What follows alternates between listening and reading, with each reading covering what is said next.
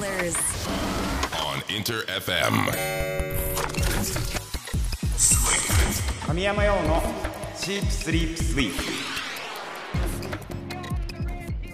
インター FM 神山用のシープスリープスイープ S が3つ並んでトリプル S トリ S 僕神山用自身が最高トリプル S ランクだと思える番組を目指し毎週火曜日深夜1時半からお送りしておりますさあトリ S30 回目の放送です。7月26日今日もよろしくお願いします。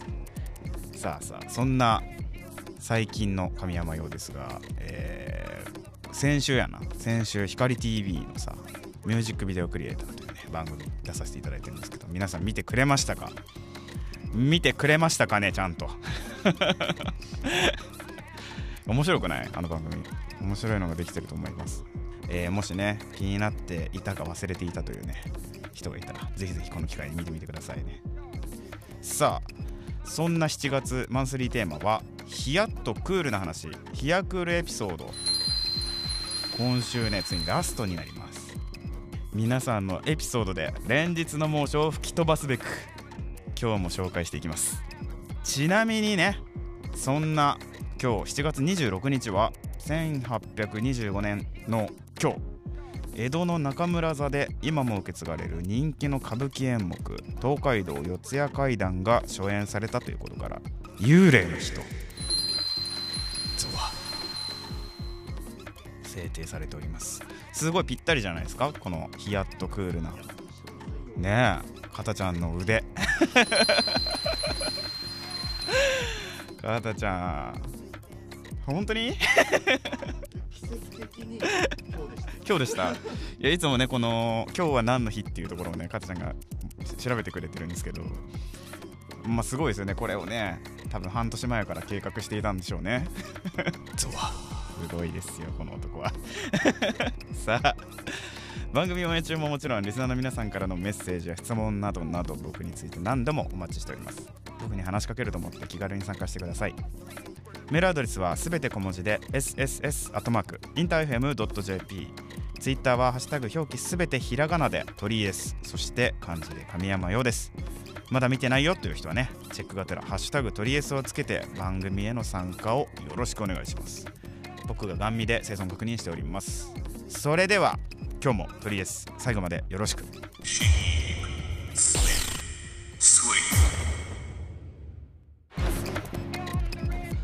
お送りしているのはファーストフルアルバム「クローゼット」から神山用で「煙」です。煙といえば第2回目のねミュージックビデオクリエイター放送が日付変わって今日ですね。7月27日本日21時30分からオンエアとなりますのでこちらもぜひぜひチェックしてみてください。インター FM 神山用のシープスリープスイープトリエス神山用がお届けしております。さあ光 TV のねミュージックビデオクリエイターのまあ番組がね放送されてるよって話をしてる中でなんですがもう一個ね実はね番組に出させていただいてて、えー、ABEMATV のね「マブラチライブ」という番組があるんですけどそちらに実は7月31日日曜日21時から放送される回にね出させていただいております。この番組でねあのーそれこそ光 TV の番組でも一緒に出たんだけど大島俊君とね実はこっちの番組でも2人で対談するっていうね中身になっていて、まあ、対談ももちろんなんだけど実はここでしか見られないスペシャルなパフォーマンスが見られるかもしれないのでぜひぜひ7月31日日曜日21時から ABEMATV にて放送されますのでチェックしてみてくださいね。さあ今月ラスト7月のマンスリーテーマはヒヤッとまたはクールなお話。ヒヤクールエピソードをとりあえずファミリーで大募集しております、えー今週もね夏の猛暑が少しでも涼しく過ごせるようなメッセージ届いております。早速紹介していきます。ラジオネーム63最近リアタイできずにいますがちゃんと翌日聞いてます。ありがとうございます。ヒヤッとクール。私の行きつけの美容師さんのお話なんですが日中は晴れていたのでその日傘を持たずに美容室に行った時カラーを入れてる間にまさかの豪雨。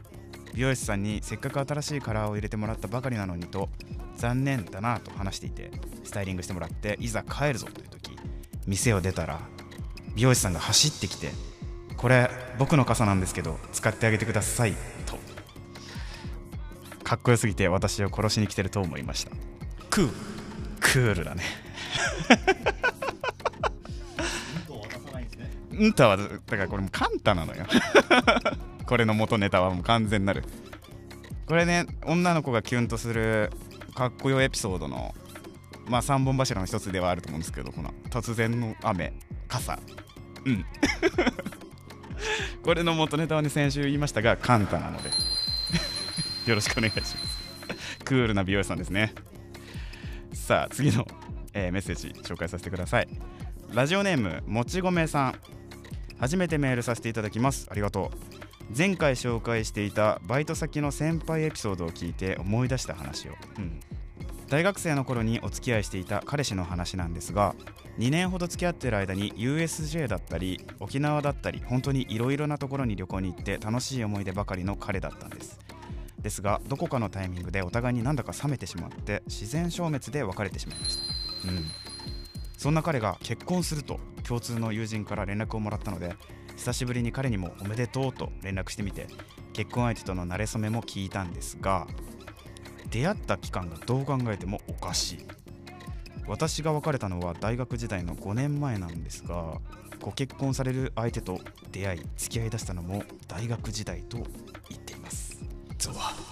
その瞬間はそのままスルーしましたが二股されていた。若気の至り今は私も幸せなのでいい思い出です。うーんヒヤッと。ヒヤッと。あなるほどね。まああるある？大学生ね。そうねまあでもね彼との思い出もねそのいろんなとこに行ったっていう風にね楽しい思い出ばっかりっていう風に言えるのはねもち米さんが今がねハッピーな証拠だと思いますよ本当に。うん。クール。クールだよ。クール。マインドがクール。青春です。青春ですね。うん。素敵ですね。まあ今は私も幸せなのでって自分で言えるのが一番美しいクールです。今週もメッセージありがとうございます7月ね7月たくさんメッセージいただいて Twitter でもたくさんつぶやいてもらってありがとうございます。ということでね7月今月もたくさんのご参加ありがとう。まだ参加してないという人もねぜひぜひ気軽に参加してみてください。応募は Twitter ハッシュタグすべてひらがなでトリエス漢字で神山ようです。メッセージお待ちしております。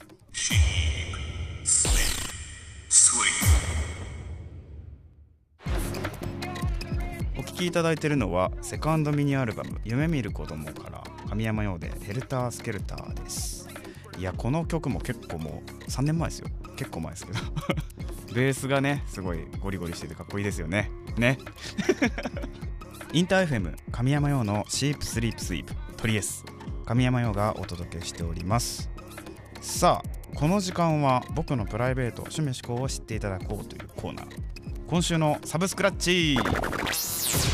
こちらをね実施していきます。このコーナーは今や音楽映画漫画アプリケーションなどなどさまざまな分野で展開されるサブスクリプションサービスから僕自身が実際に日常で使っている私物のスマホこちらから新旧問わず僕がリスナーの皆さんに今こそ知ってほしいぞという深掘りしてほしいコンテンツをジャンルに関わらずピックアップして紹介していきます。さあ7月はねあのヒヤッとクールに絡めて、えー怖かったりかっこよかったりする映画をね紹介してきたんですが今週7月最後ということでまたねクールな主人公が出てくる映画紹介させてください。本日紹介するのは「レオン」です。いや超有名映画。この映画知ってるよ見たことあるよっていう人ねもちろん多いんじゃないでしょうか、まあ僕も大好きな映画なんですが少し紹介させてください。レオンは1994年フランスアメリカ合衆国のアクション映画です。監督はリュック・ベッソン。主演はジャン・レノとナタリー・ポートマン。お二人です、まあ、ニューヨークが舞台なんですけどね。すごいもう絵がどこを切り取っても最高に綺麗な映画になっております。まああらすじ的なところはね有名な映画だから知ってる人も多いんじゃないかなと思うけど、まあ、軽く触ると、殺し屋のレオンと少女マチルダの2人の、まあ、交流を描いた作品、まあ、恋愛を描いたって言っていいのかな。うん。日本でね公開された時のコピーがね凶暴な純愛っていうねコピーがついてるんですよ、うん、でこれこの言葉がねすごくねしっくりくるなっていう感じもあるんですがまあレオンがねこの殺し屋なんだけど大人になれない大人にならない大人おじさんなんですよ。で逆にマチルダはもう一刻も早く大人になりたい大人びた。子供。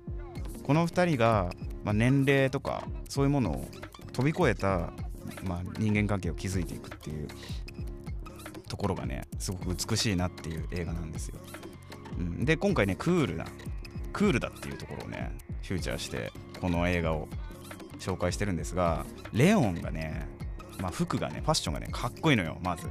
黒のね服に丸眼鏡なんだけど、まあ、いろんな服結構着替えてるみたいなんだけど、まあ、やっぱ印象的なのはそれかな。めっちゃかっこいいよ。なんか真似したくなる格好してるあれは。うん。でやっぱニューヨークの街にもすごく合ってるし。でレオンももちろんかっこいいんですがマチルダさっきも言ったように大人びた子供なんですよね。全然子供に見えないのよ。まあ見えるんだけど子供の見た目をした大人っていうかさそうその大人みたいな振る舞いとか背伸びをする感じ。がねなんかね素敵なんですよ。本当に。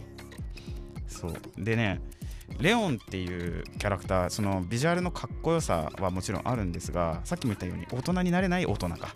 なんですよ、うん、なんかね殺し屋なんだけど観葉植物をねこうすごい大事に育ててて、うん、なんかちょっと子供っぽい一面が見えたりしてくるところがあって。なんかね生き生き方がかっこいいのよね。そう。でこの「レオン」っていう作品僕大好きで過去にそのレオンを題材にして曲を書いたこともあるぐらいなんです実は「ミルク」っていう曲なんですけど。うん。レオンはそういう、ま、クリエイターにもねいい感じに影響を与えてることが多分多いんじゃないかなと思う作品ですね。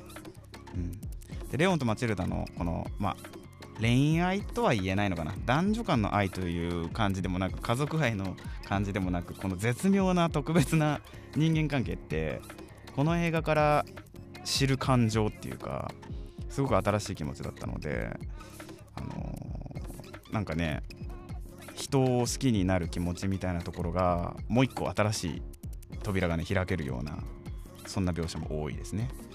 僕がレオンで大好きなシーンがあるんですけどそのさっき話したレオンが大事に育てているね観葉植物をねそのマチルダがねあの地面に植えるんですよ。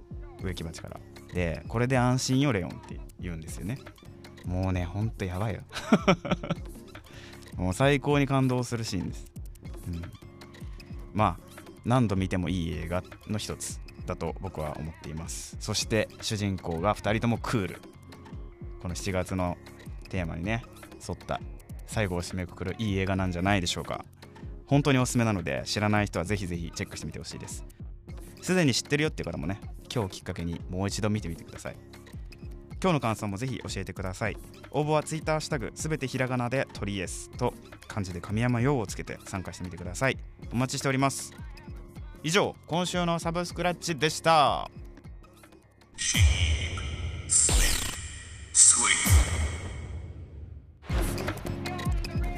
お送りしたのは水曜日のカンパネラでマチルダです。いやこの頃まだコムアイさんのボーカルの時ですね。素敵ですね。インター FM 神山用のシープスリープスイープトリエス。神山用がお届けしてきました。いやー本当にあっという間ですよ。エンディングのお時間です。最後まで聞いてくださった皆さん今日もありがとうございます。7月もねもうおしまいですよ。時の流れ糸早し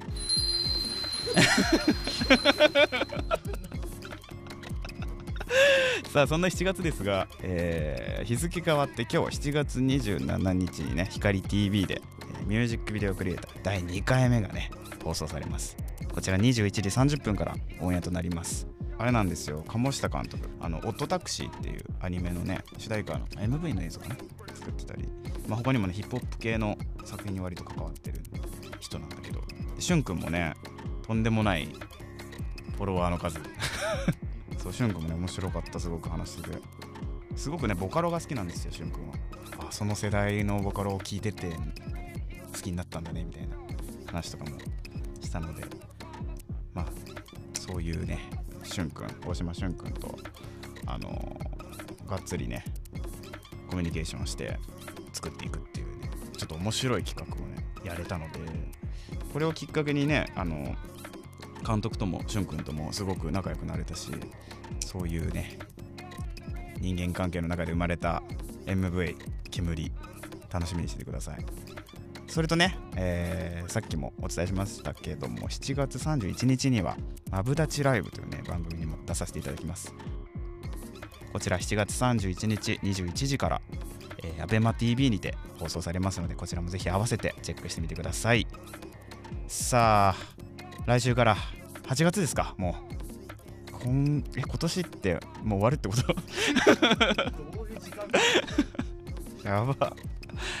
いや次のマンスリーテーマもね今まさに、えースタッフとどんなテーマでみんなと話そうかなといろいろ考えておりますので来週また発表させてください。今日の感想もぜひ教えてください。メールアドレスはすべて小文字で sss.interfm.jp ツイッターはハッシュタグ表記すべてひらがなで鳥 S そして漢字で神山ようです。まだ見てないよという人はねチェックがてらハッシュタグ鳥 S をつけて番組への参加をよろしくお願いします。メッセージたくさんお待ちしております、えーちなみに鳥 S はオンエア後のアフタートークそして過去の放送回をすべてアーカイブ配信しております。ラジオクラウドでも Spotify、Google、Apple などのポッドキャストにもアップされておりますのでぜひ過去回も楽しんでくれると嬉しいです。詳しくはとりあえずの番組ページからチェックしてみてください。ということでまた来週火曜日この時間にお会いしましょう。お相手は神山陽でした。またな神山陽のチープスリープスイー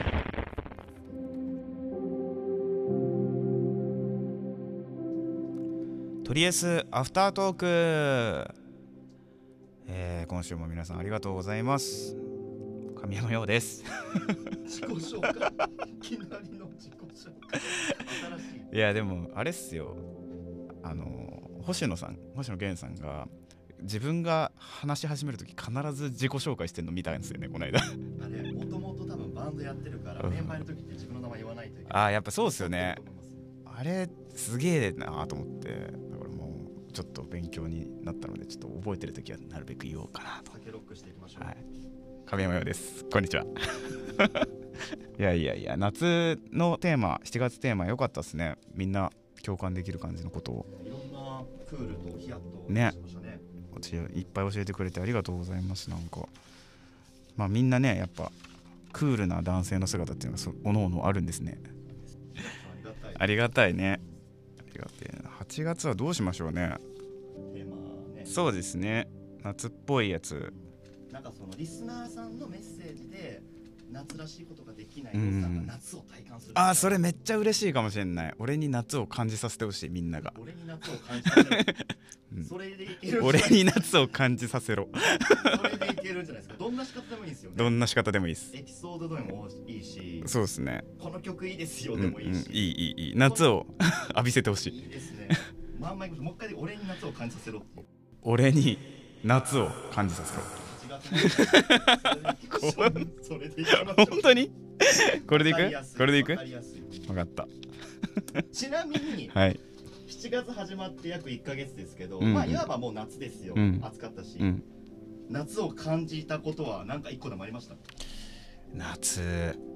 あでも花火の音聞こえました。外で。バンバンって。夏。なんだなって思った。てかなんかなかったじゃないですか最近。2年ぐらい。そういうのってびっくりしたっすね。なんかあ戻ってきてんのかな世の中がと思って。夏を感じさせてくれますね。なんかありました？感じたことかたちゃん。フェスがあ確かに確かに。それは大きいっすよね。夏フェスね。みんな行くんかな夏フェス。ね。っていう話するだけでも夏を感じる。感じる。確かに。じゃあみんな俺に夏を感じさせてみな。はい。じゃあアフタートークこの辺りでまたな。